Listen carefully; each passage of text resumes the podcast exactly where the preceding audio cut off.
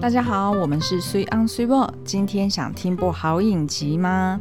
诶，不过我们今天其实会推荐很多片单，然后又有影集、嗯、又有电影，对，所以今天想听部一连串的片单吗？好，呃，在上周末呢，有一个嗯，大家讨论度很高的一个台剧，嗯，《火神的眼泪》完结篇了。对，好，它总共有十集，然后它其实从一开始，呃。就是首周播出两集之后，其实就等于评价是有一点复杂，嗯，好，就是有一些人会觉得说，呃，好像看了之后觉得气得牙痒痒的，义愤填膺，对，然后感觉这个出剧好像是。刁民图鉴大全，而且我那时候是第一次在留言里面看到，原来有台湾雕这种说法。哎、欸，你不知道台湾刁？我不知道，哦、我以前也没有用过这个词。是，所以我，我我那时候看到的时候，我还觉得哇，好贴切哦，怎么会这么聪明，想到这种形容方式？对，然后呢，嗯，就有蛮多人在那个当下觉得我好像看不太下去了，因为觉得看的心情很差。对、嗯，然后另外一方面呢，我们也看到，呃，有一些人会觉得。说，哎，这个戏剧好像看了，就是跟播了几集之后，然后觉得它好像就是很写实，然后甚至有一些人会讲，嗯、呃，那我干脆看纪录片就好了，哦、我干嘛要看一个影集，拍成好像是纪录片一样？但是呢，我们那时候就觉得心有不甘。对，没错，我们又来了。对。自从正义魔人又来了，我们两个算正义魔人吗？对对对，也不算啦。你们没有看完剧，不要乱批评，因为我们都 我看破音，破音没有看完剧，不要乱批评，对不对？因为我们其实很荣幸在上映前哦，就先受邀，我们马拉松两天把十集全部看完了。上次那个天桥上魔术师也是这样啊，对啊。然后，所以我们我觉得这可能也。要怎么讲？就是可能大家是站在不同的角度看事情，嗯、因为我们是一口气全看完，我们马拉松看完，我们没有悬念，对，对，对，所以我们知道他第一集跟最后一集他怎么呼应，我们知道编导在做什么，是就是知道他的起心动念，然后知道他。设计的巧思是什么？断点断在哪里都有它的原因。对，对对，那但是因为呃，就是大部分观众他毕竟就是跟播嘛，嗯、那每周跟播就只能看两集，对，然后又过了一周才又再看另外两集，对，所以可能很多东西没有办法立马这样子把它怎么讲，嗯、就是连接在一起。然后就会觉得，哎，好像 piece by piece 这样子去接去接收讯息，所以就很容易就是自己的主观的经验或者是想法，可能就很容易影响到这出影集的评价。是，也难怪有蛮多人就对于，尤其是这种集数可能不多的影集哦，他会选择说，哎，全部播映之后，播完之后，嗯，他再哎找个一,一口气对把它追完。那如果你是这一类的观众，其实现在也很适合，因为它总共十集，并不是、嗯、并不是这么的长哦。嗯，然后刚刚播完完结篇，所以。大家都可以到 MyVideo 上面去找，把它全部一次看完。我相信你们就能够，哎，比较能够理解我们现在在讲的这种感受哦，因为可能跟跟播真的是有一些些差异啦。嗯嗯，对，所以呃，我我觉得就是一方面是这样子，然后所以我们其实也有在想说，哎，会不会以后有一些剧的性质啊，它可能真的很适合一口气播完。就不要 不要用跟播的方式，就可能比较能够让观众看到那个 big picture，对，就是你的大议题是什么，否则就很容易会跟随着那个每一集的剧情，就觉得很就是没有办法理解。对对对，嗯、那不管如何呢，现在全部都已经可以看到了。那我们呢也在呃，就是影集一开始我们有做一个前导的 YouTube 影片，然后后来做了一个我们自己说的。护航片，对，因为我们没办法在做事，就是大家 做事，没错，做事不管，就觉得很。就是心里的那个心有不甘啦，没错，就是说你们误会了，这真的是一部神剧，你们一定要看。那看完之后，然后你再你就会没有没有没有，我们这样给神剧给的太太频繁了，对，大家都会觉得说，那你每一出都拿神剧就没有意思，对不对？所以就是反正就是我们很欣赏的影集，嗯、那我们也很推荐大家去看。那所以我们就做了护航片。那做了护航片之后呢，我就就就我们在做完结篇的时候，就在想说，哎，那要像以前一样。这样就是用角色出发来写吗？嗯、还是说是要用议题，还是要用什么方式？对，然后就想了很久，然后最后呢就决定说：哎，好，我们来做一个。既然大家看完《刁民大全》，然后都气得牙痒痒的然后觉得好像应该要为消防队员们做些什么，嗯、呃，我们就是不能再坐视不管。那是不是我们能够采取行动呢？对，而且其实你在看完剧之后，你自然而然会发现说，表面上看起来好像每一次救火消防的都是这些打火弟兄们，他们、他们执勤嘛，他们会实际进入火场，然后实际会呃开救护车等等的。但是其实整个公共安全呢，是每一个市民、每一个国民的责任。而且其实有很多的东西是我们自己如果做好的话，我们可以帮这些打火英雄们，他们的工作不止更容易，而且是更安全。而且我觉得这现在讨论这个议题，应该对大家更有感。对，就是呃，不管是医护。警消，嗯，这一我今天你要讲一二三四。哦，哦，因为我手我手在学，哎、欸，你不要比中指哦，对不对？刚刚给我待在家，然后就中指出来了，帅，好帅是帅，OK，就是我觉得医护警消们，嗯，现在正在他们最辛苦的时候，对，我们就是能够照顾好自己的状态下，是。尽我们的全力，不要给他们添麻烦，对，然后我们待在家。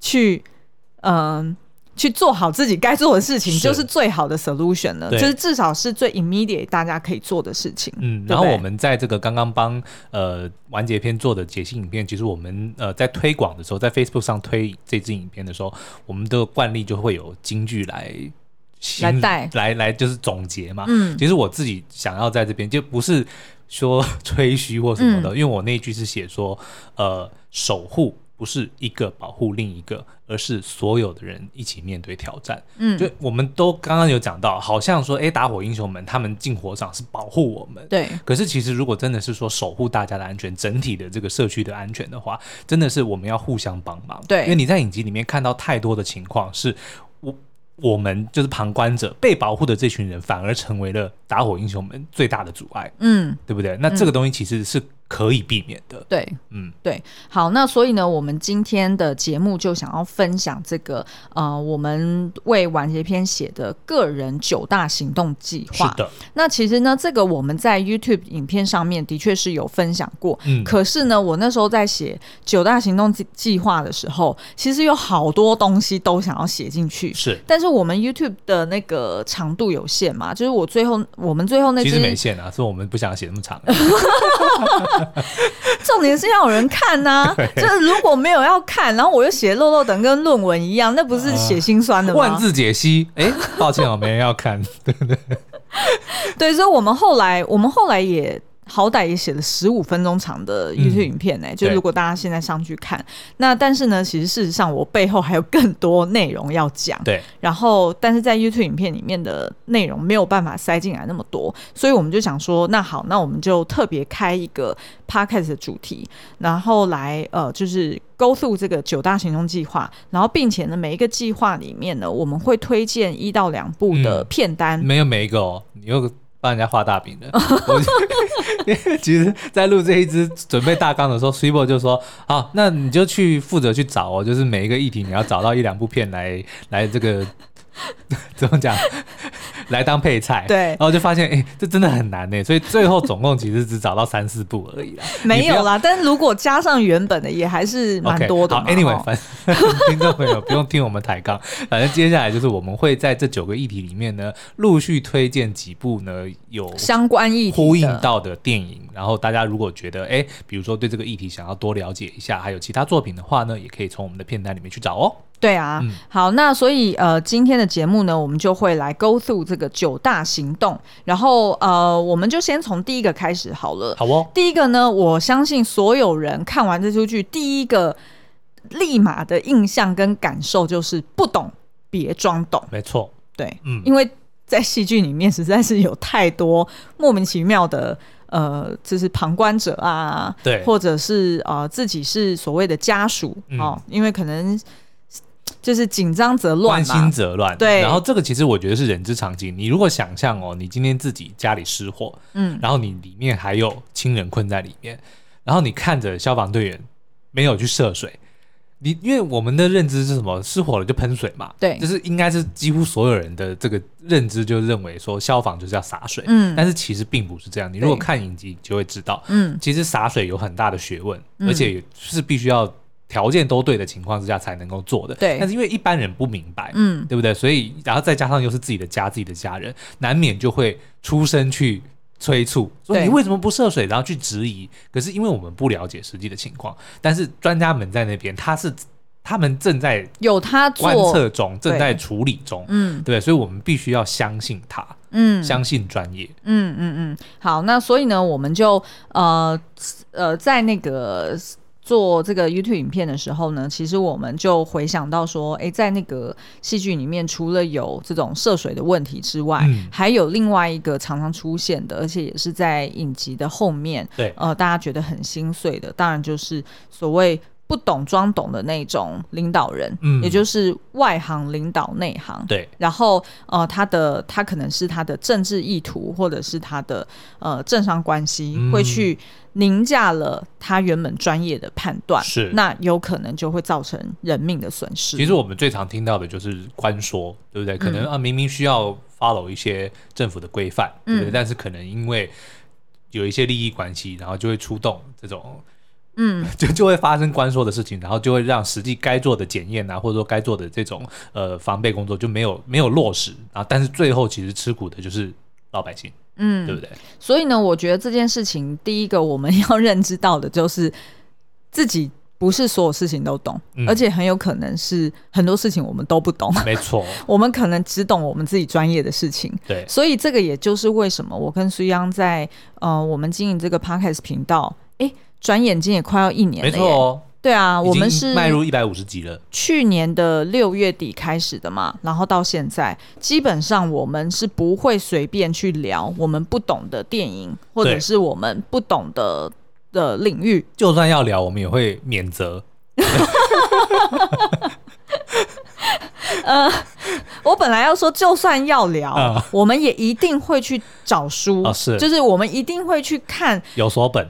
对，真的，而且真的是有所本、哦、对，然后再加上免责，就是啊，我们其实没有很懂啦，对不对？我们就随便讲讲，你们就随便听听就好了。就想要知道更多，麻烦请去找专业的人。但是我们就会把相关专业的这个资讯，不管是网站啊，还是书籍啊，啊列在我们的这个说明底下。嗯，对，就是麻烦大家，如果真的是对这个议题关心，或者说觉得觉得你想要知道更多的话，就可以去听专家的意见。对，譬如说呢，我觉得呃，就是当我们要认识免责的。哦，对，我知道，我知道，我知道。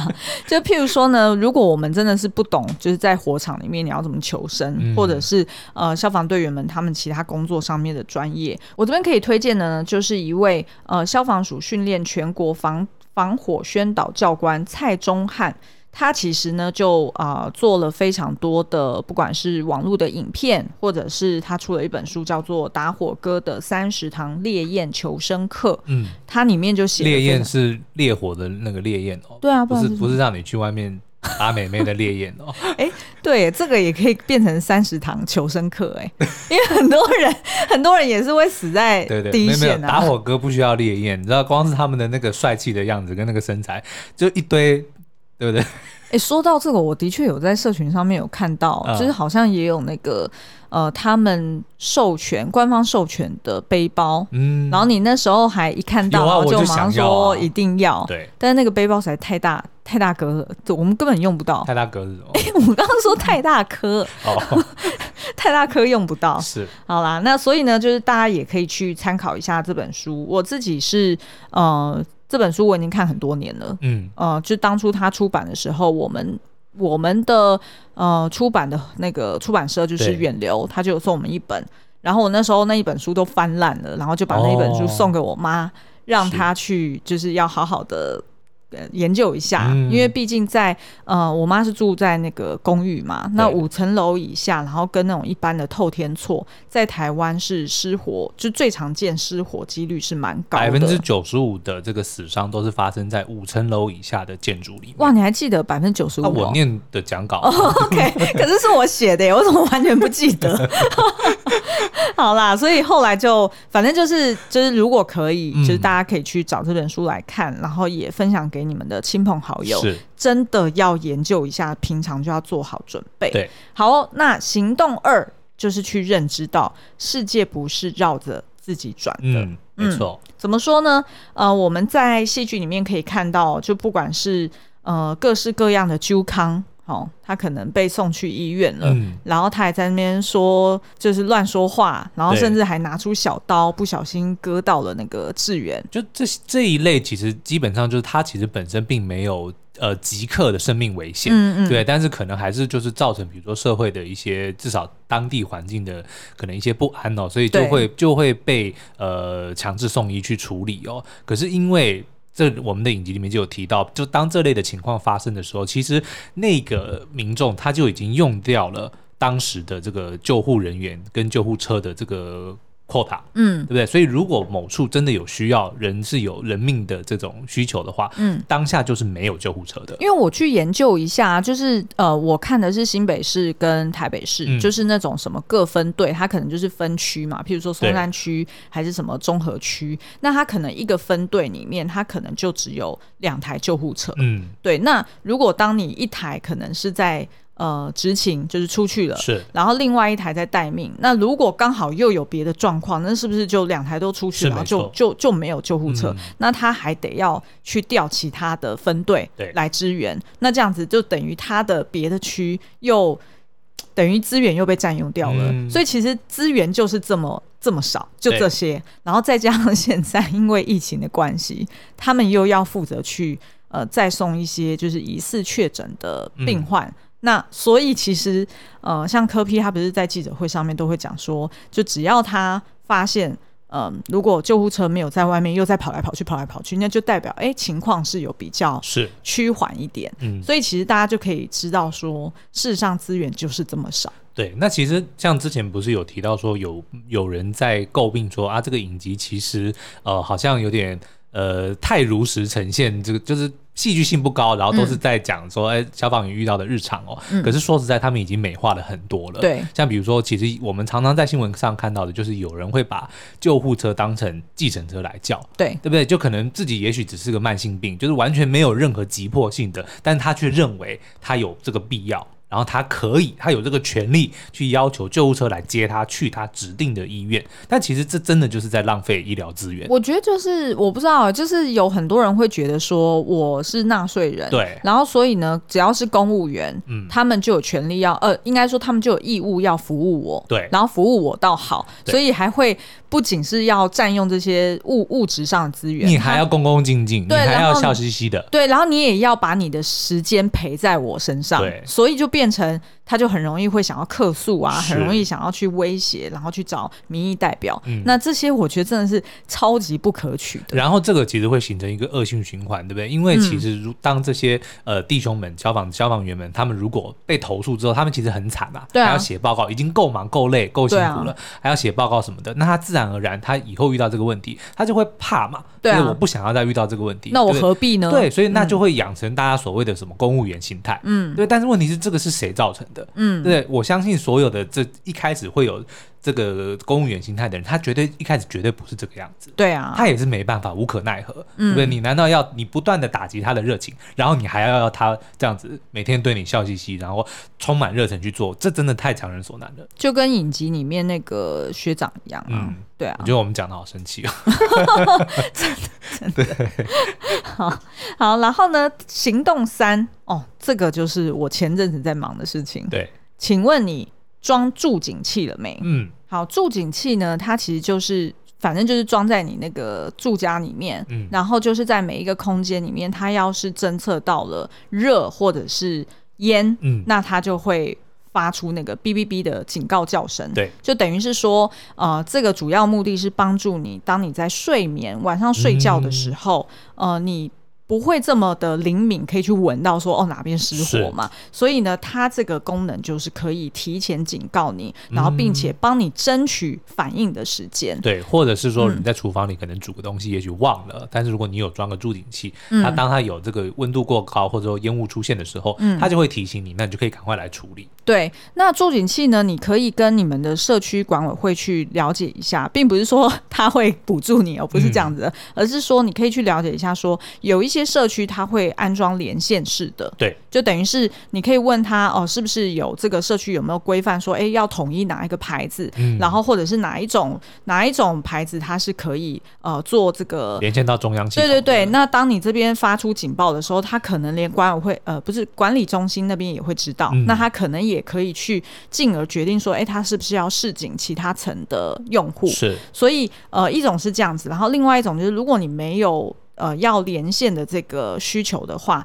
那你单独这样子一颗，就也只不过是吃电池，然后装在你每一个空间里面，嗯、所以它就是警告你自己。对，所以当你如果你人不在家的时候，它叫声如果是可以调到很大，maybe 隔壁听得到，嗯、但如果不行的话，那其实就是你人不在家，那可能它的效用就没有那么大。是，所以最主要还是是保护你自己在睡眠的时候的一个安全啦。嗯，嗯，那呃，这个助警器它也分成两种。哦，就是有呃，刚刚讲的有蒸烟器的，然后跟这个所谓蒸就是感热式的。嗯、那通常在厨房会装安装那个感热式的，是因为厨房你一定会有油烟嘛，对，所以它就不可能说每一次你一炒菜，然后它就它就叫，所以它是用感热式的比较多。那其他的空间呢，你也要去安排哦，就是基本上你只要有单独的房间的，嗯、然后走廊也是要装一个，所以呃，一个家庭里面可能至少。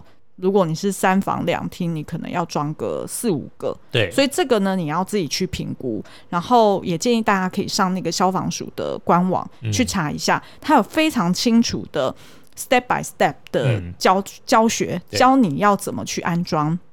然后以及你安装的时候，你要注意是不是有遇到梁跟柱，嗯，或者是是不是旁边有那个冷气孔，你要避开，否则它到时候如果它真的有失火的烟飘上来，嗯、结果你冷气吹掉，对，又吹掉，那就很 枉然。对，所以这些东西都请大家要去呃研究一下，消防署有非常清楚的规范。嗯、那其实一颗呢，像我们自己买的，我记得两颗一千四。然后可以用哦，对对对对对，对然后它也是吃电池的嘛，它也附了电池在里面，嗯，所以其实是就基本上是不贵的东西。那也是一个，我觉得是一个很值得投资，因为它可以用十年啊，所以我觉得真的真的是应该要做的投资。对，而且它就只不过是用背胶粘在那个天花板上面就好了。是。是然后呃，而且如果我记得我在那个台北市或者是新北市的那个消防局，我有看到它是有一些规范说，哦、呃，如果是。嗯，就是低收入户，或者是你满足他某一些条件的话，嗯、它其实是会一户补助一颗的。那但是这个你要去看你自己各自所属的分队，嗯、因为规范就不太一样。免责。不然就有人会上来留言说：“哦，不是哦，那个不是免费的哦。”或者说有人说：“哎、欸，那明明就是免费的。”对。好啦，好，那下一个行动呢，就是找对的人，解决对的问题。嗯、是的。这个呢，其实就是我们呃在戏剧里面看到的蜂窝事件呐、啊。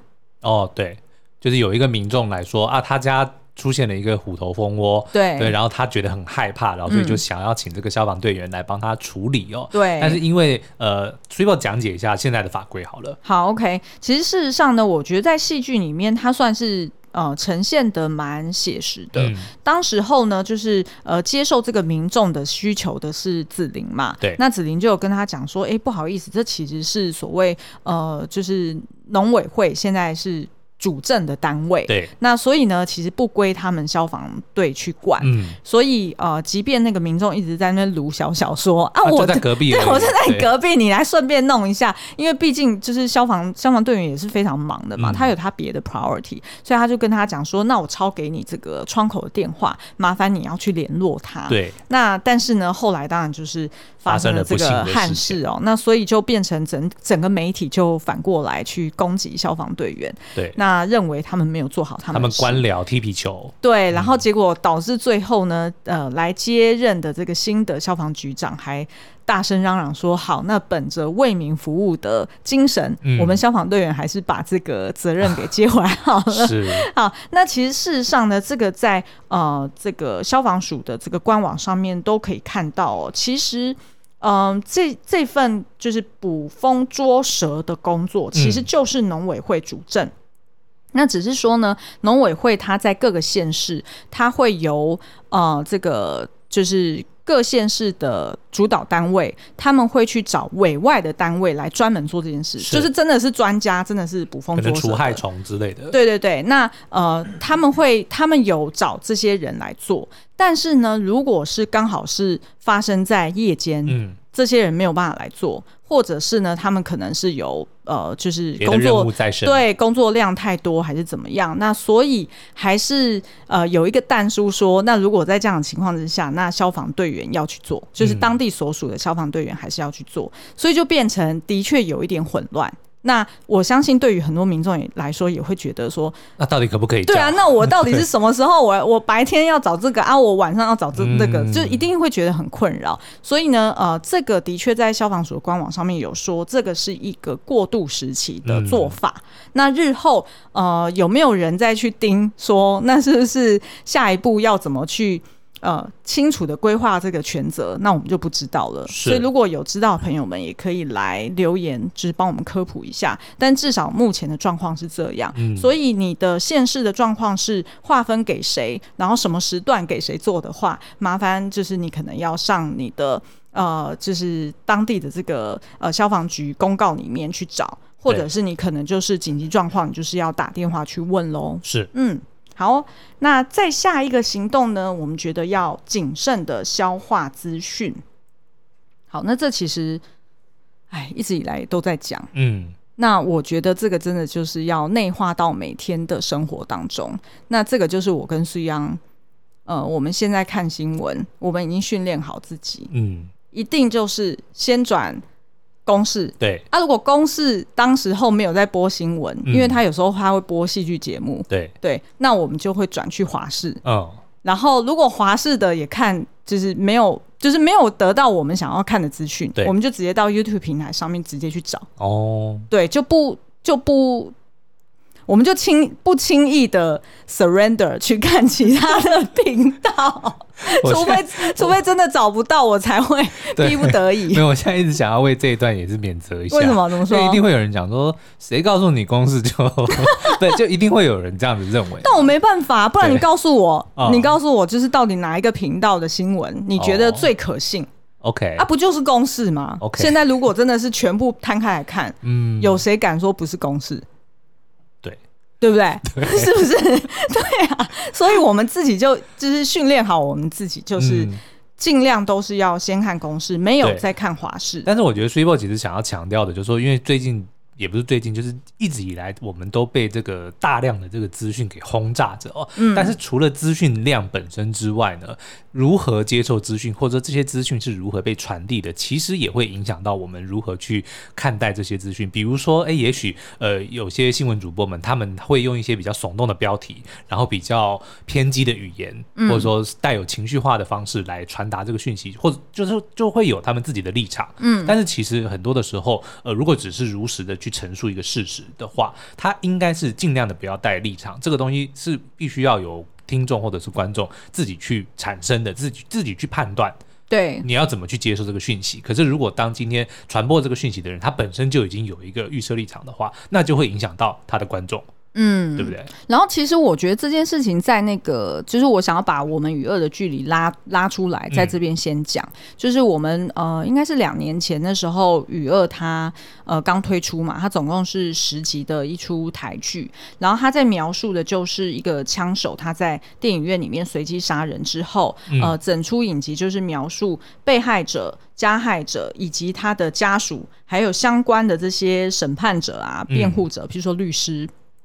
啊、呃，或者是呃媒体，他们怎么去呃批判这件事情，或者是怎么去、嗯、怎么去讨论这件事情？对。那其实我相信大家在那里面，其实看完那个剧引起了很大的回响嘛。那其实当当初大家就已经有一个蛮强烈的感受，说，嗯，我们真的是要在这个媒体试读上面，要真的要下功夫，要用心，嗯、就是不要轻易的去接收。很多就是，其实事实上根本就是，就是他只是为了煽动你情绪的媒体内容，就是为了眼球或者是点阅率，对对不对？对，那所以其实我们也很推荐另外一个 Podcast 频道，就是由报道报道者的这个、嗯、呃的 Real Story 这个频道，哦，他的声音好好听哦，对。就是呃，我们其实也觉得深度报道，嗯，才是你真正可以理解一件事情它背后的脉络，是，然后才不会很快的就直接呃反应或者是做出一个结论，嗯，那通常这样子是非常危险的，对，所以其实也很。呃，希望大家也可以推荐给我们，你觉得是很棒的媒体，嗯，呃，我们也可以在呃频道上面推荐给大家，然后去去研究看看，然后去慢慢习惯调整自己的接受资讯的方式。嗯，是，我相信的确看其他的比较娱乐型的媒体，当然看得很爽啊，就是你跟着他一起骂，但是事实上他是。没有建设性的，嗯，他只是一昧的去批判，对，然后批判的很开心，但是最后其实你是感受到很空洞，然后你的情绪会被带的波动的很厉害，嗯，所以其实还是要提醒大家，如果可以的话，就是审慎的呃拣选你要吸收的资讯。嗯哼，好，然后第六大行动呢，哇，这个我们最熟悉的，未雨绸缪准没错，对。好，那这边书央要不要聊一下？我们平常都未雨绸缪了什么事情？其实最基本的，当然比如说就是要备有一些存粮啊，然后呃，因为现在再加上这个三级的这个防疫嗯的措施嘛，嗯、所以大家的确会有很长的时间必须要待在家里，或者说甚至大部分的时间都待。都得待在家里哦，所以你这个事先的预备，比如说食物，这个是基本的嘛，对不对？但还有可能你还要替自己准备一些，那你要维持身心健康啊，然后呃，还有甚至有可能有些意外状况发生的时候，你要怎么办？那还有我们其实之前一直以来都有准备所谓的逃生包，嗯，但是这个并不是为了疫情准备，这是为了世界末日准备。对，可能是因为电影戏剧看太多，我们总是会觉得说哇，糟糕，哇，僵尸总有一天会会出现，所以我们。那我们审慎选择你的这个资讯哦，我们这个危言耸听的你们就少听哈。对，但是我们真心觉得这个世界末日可能会发生，对，所以大家还是尽早准备。所以 Sweetmo 呢就非常的尽心哦，已经有不止一个、两个逃生包，嗯，对不对？然后呢，里面就是有各式各样的，比如说呃衣服啊，然后。这个急救包啊，啊然后保暖袋啊，然后存粮啊、干粮啊、手电筒啊，就是能能量棒啊，对对对。然后还有那种不需要，就是你之前还发发现有那种，就是你只要吐口水，它就会发光的灯。呃，不一定口水，液体就可以了。哦，OK，OK，所以尿液也可以。反正就是我们要以备不时之需啦。嗯，对。而且不止如此啊，就是可能还要去想想看，说，呃，就是去假定不同的 scenario。譬如说，我们刚刚讲的是世界末日嘛。对。干嘛要笑？自己都觉得很心虚。没有，我们其实也有讨论过。譬如说，如果是出现僵尸，嗯，我们要躲到哪里是最好的？对。然后还有，如果是呃停水停电，对，那我们是呃在家我们有哪些库存量？对。然后我们该怎么去呃照顾住在住在其他地方的爸爸妈妈？对。然后如果是金融体系崩坏怎么办？哎，所以要提现金，而且要提各国的货币。就是留一点在身上，是，所以我们不能告诉大家说我们家其实有各国的货币，然后还不少现金，而且还藏在意想不到的地方哦。的确，这件事情我们就是一直都有在准备，哎，就是譬如说，呃，其实，在有一部电影叫做《呃生存家族》，对。呃，我那时候很多年前看到这部电影的时候，其实我那时候就已经陆续在准备了，因为他就是在描述呢，一家四口就是。感情不是很好的，嗯、就是爸爸妈妈跟那个哥哥弟呃哥哥妹妹，对，然后平常呢在家就是也不一起吃饭，然后呢在那嫌东西，就各过各的，很像室友的感觉。对，嗯、然后也都很习惯了所谓三 C 生活，就每个人都拿着手机，然后都面对着电脑，其实都不太互相讲话。就没想到某一天睡觉起来呢，怎么全部有关电器类的东西全都坏了？嗯。然后他们发现，哎，不只是在他们 neighborhood，在全国都出现这样的状况。是。然后于是就开始出现那种，呃，就是抢资源啊，对，就是囤囤粮啊，然后要不然就是呃，到最后可能连钱币都失效了。对。然后大家就开始以物易物的生活。嗯。然后因为车子也不能开了嘛，所以大家就要用徒步的，所以就有人开始会去抢脚踏车。嗯。所以呢，也因为这部电影，我们两个还。还就是特别去多骑脚踏车去训练自己的脚力，然后甚至还一度考量说，哎、欸，我们要不要在车上也就是放两台小折，是，就如果真的怎么样，我们的车开不动了，我们是不是至少有脚踏车可以移动嘛？对，对不对？然后我还跟我爸讨论说，哎、欸，所以我们住这个新北市，我就不讲我们在哪里了，住这个新北市这边都知道啊，我们住好事多旁边啊。哦，说到这好事多，哦、我们两个就有讨论过说，说僵尸来的时候，我们第一个要冲的就是冲好事多，对，对不对？嗯、因为那边呢，一来是够空旷，嗯，就是你要你你要看状况是很容易看的，对。然后二来是那个存粮真的是够我们吃到死为止，应该是。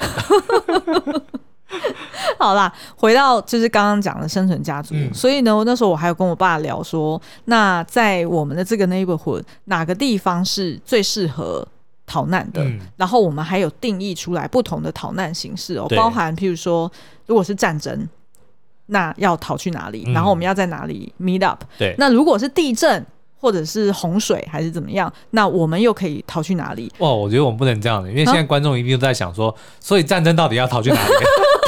对，但是我们讲了，那我们的这个藏身之处就会被人家、啊、就不能让你知道啊。对对对 好啦，反正我觉得大家本来平常这，我觉得这不是这不是天方夜谭哎、欸，嗯、就是你不觉得？没有，其实这次的疫情就是啊，没有人能够想到说会严重成这个样子。对啊。那当然，因为所有的这个医护人员跟所有的这个全国国民的一起努力，我现在的确是有稍微控制下来。嗯嗯。可是我们不能够不先预想啊。那如果、嗯更糟的情况发生的时候，怎么办？对，对不对？嗯嗯，好，所以像苏央就有想到另外一部电影，嗯，叫做《科洛佛十号地窖》，呃，Ten Cloverfield Lane。那这个其实是之前另外有一部科幻片哦，就是那个 J.J. Abrams 他所导的这个科 Cloverfield 叫做科洛佛档案哦，嗯、就是在讲说这个地球被呃末。不知道哪里来的外星生物给占领了，嗯、然后被攻击，就就是有点像世界末日，但是因为是外星人的关系哦，所以那部其实当时还蛮受欢迎的，因为它的拍摄方式是有点像是伪纪录片手持的方式哦，嗯、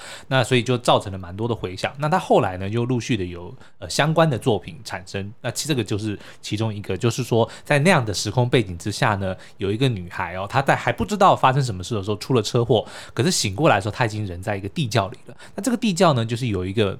陌生的男子所打造的这个末日地窖，里面有非常多的存粮，够很多人能够活很久哦。而且我记得它其实是包含连你上厕所什么都有、洗澡的地方、用水什么的。对，基本上就是能够维持，而且不是生存而已，是过得很舒适的生活的一个地窖哦。嗯。那但是这部片呢，就是非常的悬疑哦，因为从头到尾那个女孩都一直在怀疑她讲的是不是真的，就是外面真的是已经世界末日了嘛？嗯。因为她不让她出去嘛，对，一出去就会外星人就有可能会入侵嘛。嗯。所以整部片其实是带有悬疑。的这个氛围在，嗯、非常推荐。对，可是我很喜欢的就是他准备地下呃这个末日地窖的这个桥段。对，就你可以看到他就如何打造一个这个完美的这个末日地窖。而且你之前不是讲说那个 Costco 也有在卖，在美国有有有，它是整个卖哦，对啊、一个 kit，比如说可以做，比如说三年存粮，它真的就是一拖拉库一个。几个站板的食物，对啊，对，比如说告诉你有多少水，多少个罐头，嗯、然后什么的，嗯、哇，那个真的很精彩。嗯，如果台湾有卖，我就买了。我们根本没地方摆。哎，他也有，应该有一个礼拜的吧？好啦，其实我觉得讲这些东西呢，都不是为了制造大家的恐慌。对，其实只要你有免责来了，不是啦，只要你有做好准备，嗯、你做好准备，你在遇到这些状况的时候，你反而是最沉着不精的人。对，我家有一年的存粮。对不对？我家有一大堆外国货币，譬如说像像我爸妈他们哦，我真的是觉得明明就是，就算是过去这两周疫情都还没有就是呃升温的时候，嗯、其实你平常本来家里就要多准备几罐酒精备用，嗯、因为譬如说我们出门也要用，去看电影也要用，然后。嗯你随身携带，你在家里擦桌子也要用。你本来就要多备几罐，那个并不是囤货，那个是你本来就要有备用量。哦哦，可是他们两个居然都只给我剩下半罐，而且是还是最小的那种半罐，所以导致我还得要在，就是你知道，就是都已经三级警告了，嗯、然后我还要，我们还要开车出去，然后去送那个，就是我我自己存粮的给他们。是，就这个就是我在讲的，就是并不是说在危言耸听，而是你本来平常你就要去清点你家中。必需用品哦，是必需用品，不是那种恐出自恐慌而买的东西哦。必需用品它的存粮是够你用多久？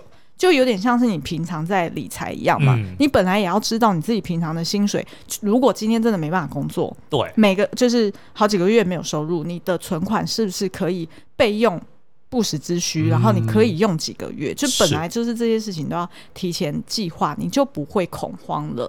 好哦，那所以再来就是第七项行动，就是长期支持议题。嗯。这个呢，其实我觉得看完之后，呃，这个《火神的眼泪》里面其实就有提到，几乎有关消防队员的各项议题，其实都触碰到了。嗯、那大家也可以去呃关心说，哎，你对于譬如说他的穿戴设备是不是特别的关注？对，或者是对于他们的呃权益，嗯，是不是特别关注？嗯、或者是他们是不是在身心健康上面有咨询啊等等的资源？那我非常鼓励大家都可以去。持续去追，呃，追就是等于是持续去关注这些议题，然后去反映在你自己的 neighborhood 的选举上面，嗯、也就是你可以去表达给你想要支持的这些候选人身上，让就是确保说你这些议题是真的。会反映在譬如说国会里面，或者是在市政里面去被呃监督，然后去被落实。对，我觉得我蛮感动的，就是我们在不管是 Facebook、IG 或者是 YouTube 里面，当我们推这个东西的时候，呃，这部作品的时候，下面的这个留言哦，其实很多的人都表达了，他们真的是希望能够帮助消防队员们。呃，或者是每次只要我们提到这个公共议题的时候，我们都能够看到很多热心的民众说，他们其实是乐意，而且是非常想要去尽一份心力的哦。但是很多的时候，这个东西它其实是需要长期推动。对、嗯，我们可能尽量不要等到说，哦，呃，因为有一部很夯的剧，所以大家一窝蜂的都去讨论这件事。嗯、可是等到它下档了，然后也许这个讨论的这个热度淡了之后，哎，可能人家又慢慢的又又又遗忘，又回到。所谓的正常的情况，对，对不对？对对对。然后呃，举例来说，譬如说像那个呃，公式，它其实有。帮呃，就是在那个我们与恶的距离之后呢，其实他们还是有持续的在关注呃思觉失调患者的呃一些状况，然后在这个议题上面，他们还做了一个专题报道，总共有四集。譬如说呃，这这个系列就叫做“撕裂的日常”，嗯、思就是那个思觉失调的那个撕，然后呢，他就有去呃每一集去用不同的。角度去理解思觉失调这件事情，然后以及呃，就是反映成就是大众们要怎么去客观去评估看待这件事。嗯、那可能包含他就是先从那个呃小灯泡命案上面去回顾这整件事情，嗯、然后去看王景玉他的成长过程，对，然后去理解到底是哪边哪个环节出错了。嗯、然后呢，他还有呃第二集，他就是去呃访问一个思觉失调患者。然后去了解说他自己从病发之后，他怎么去调试他的生活，以及他到现在他怎么跟思觉失调共存。嗯，好、哦，然后呃，他们也有去访问这个呃，就是阳明交通大学脑科学研究所的呃教授，呃，去了解说那到底思觉失调他在大脑里面是怎么。怎么运作的？他是怎么生病了？嗯、然后是直真的是直接大家看得到那些图表、嗯、哦，原来他是这个区块出问题，那个区块出问题，哦、大家就不会再去怀疑说哦，是不是是不是被附身还是怎么样？装的类似。对对对对然后当然最后一块就是去呃访问这些呃思觉失调患者的家属，嗯，我们的社会机制要怎么去建立，然后去帮助他们一起去帮助那些患者们。嗯、所以我觉得这些深度报道都是公视。一直有在做的，那我觉得只是很可惜。不一定是有被大众看到，嗯、对，那大家也可以上 YouTube 频道上去找找看。是，我就觉得大家一定都觉得我在帮公司做业配。没有啊，这其实让我想到那个 呃，一代宗师里面不是有一句话讲的很好，嗯、就说念念不忘必有回响。嗯，其实他的意思就是说，当你如果不断的去提及一件事情的时候，哦、你其实一定会唤起大家的注意。就是说，如果你今天真的关注的话，哦、我们就尽量的在这个能力所及之下，尽量的多多关注，然后多多的让身边的人一起来知道。到说，哎，这个东西其实需要关注哦。是啊，是啊，嗯、好哦。那所以，呃，第八个行动跟第九个行动，其实我觉得我们可以合并在一起讲。是的，因为其实呢，不然又要再剪掉下一集。对，我们常常做的坏事。好，因为呢，其实第八个行动，我们在讲的就是，呃，其实，在看每一个植物的背后，我们都要认多肉植物吗？不好笑。真的是 Chandler 哎、欸，好啦，就是每一个职每一个工作背后，嗯、其实他都是一个人。他都是一个独立个体，然后他也有他的家庭要照顾，嗯，他也有他的呃成长经历，他的人生的挑战。那我们当认知到这一点的时候，我们就不会把人家只是当成是一个一个机器，或者是只是一个提供服务的的工具。对，我们就可以去用同理心、将心比心的方式去互相理解跟包容。是，嗯，那所以呃。到了最后一个行动呢，其实我们就是提醒大家，就是多听一些好故事，嗯、也可以增加你的同理心，对对不对？因为你等于你的生命历程当中，可能从来没有接触过思觉失调患者，嗯、可能没有接触过呃消防队员，从来没有接触过其他各式各样行业的人。但是当你看到一部好电影，一个好的影集作品。你是全然融入在他们的世界、他们的生活当中的，那你就会理解到说，哦，原来还有世上还有人是过着这样的生活。嗯、那他跟我的共同的这个共感的地方是什么？那于是当你日后在呃接触到这类型职业的人的时候，你就比较能够谅解他们的苦在哪里，或者是同理。对，然后大家就可以。嗯呃，达成共识，对对不对？就比较能够沟通，才不会去划分一个界限，或者一天到晚就是呃，因为立场不同或者不够理解，然后造成很多的冲突。对，嗯、所以呢，这边我们想要推荐几部电影哦，一部是那个苏央特别想要、嗯、呃推，就是同场加映的《美国狙击手》。嗯，狙击手。狙击手，American Sniper 啊，嗯，然后还有呢，呃，就是我在 YouTube 影片里面也有推荐过的，呃，在描述呃森林大火事件的无路可退。然后还有 Discovery 频道的《加州野火英雄》，嗯，哦，这几部其实都还蛮适合大家可以去找来看看。看到这些专业人士背后，其实他们也是一般人，嗯、对不对？他们也有喜怒哀乐，嗯、但是可能因为他们工作所面临的压力，的确会比，比如说像我们，比如说在家里或者是坐办公室，嗯、就是没有那种这么的 physically demanding，或者是 mentally 那么那么的高压的情况之下的话，就我们好像不能讲 mentally challenging 哈。免责 免责，我真的觉得我英文退步很多哎、欸，啊，对不起，好，你继续。OK，反正我的意思就是说，我们才能够真正的去呃，好好的去认识说这些在高压环境下面工作的职业人员，嗯，他们其实私底下也都是跟我们一样，都是对，都是都是平凡人、啊。像医生们其实也是啊，他们每天必须要面对病患，嗯，对不对？那那个真的是生死关头，嗯，我们有没有试着去想想他们的？